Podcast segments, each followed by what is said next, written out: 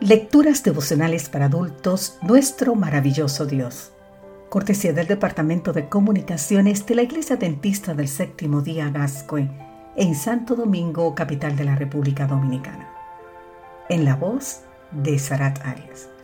Hoy, 18 de febrero, hay un bálsamo en Galaad. Jeremías capítulo 8, versículo 22 nos dice, ¿no queda bálsamo en Galaad? ¿No queda allí médico alguno? ¿Cuál es la diferencia entre remendar y arreglar? Nunca había pensado en ello hasta el día en que leí un ensayo de Susan Cookie titulado We All Need Meeting, o en español, Todos necesitamos remiendos. En su obra, esta autora sugiere que cuando se arregla algo que está dañado, a simple vista, no quedan evidencias de que alguna vez estuvo dañado. Tiene sentido lo que dice. El carro que ha sido chocado, la licuadora que ha dejado de funcionar, una vez que han sido arreglados a simple vista, no dan evidencia de que alguna vez tuvieron daños. Otra cosa sucede cuando hablamos de remendar. Según el diccionario de la Real Academia Española, esta palabra significa en su primera acepción reforzar con remiendo lo que está viejo o roto, especialmente ropa.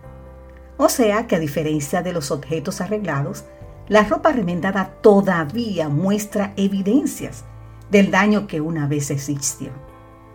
¿Qué punto quería destacar Susan Cookie al afirmar que no es lo mismo remendar que arreglar? Que el remiendo no oculta su historia, como ella misma lo expresa. El remiendo no dice, aquí no ha pasado nada, muestra las huellas de algo malo ocurrido, pero no se detiene ahí. Además de preservar la historia del daño, también señala que todavía hay futuro. En otras palabras, el remiendo habla de nuevos comienzos. Dice que por muy rota que la tela haya estado, todavía tiene utilidad. Ahora bien, ¿es posible arreglar completamente lo malo que en el pasado hemos hecho? Como si nada hubiese sucedido? No, porque las huellas quedan. Una relación rota, un corazón herido, un pecado cometido. Como desearíamos que todo fuese hoy como si nada hubiese sucedido, pero no es posible. No solo porque hubo una caída, una herida, un pecado, sino también porque hubo consecuencias. Ah, pero la vida no se detuvo en el pasado.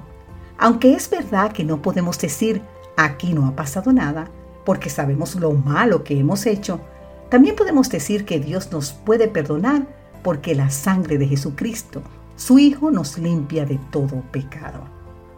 De manera que, alabado sea Dios, aún queda bálsamo en Galaad. Y así son las cosas. ¿Por qué entonces seguir viviendo en el pasado? ¿Por qué no agradecer a Dios porque la preciosa sangre de su Hijo nos ha dado perdón y redención? No, jamás.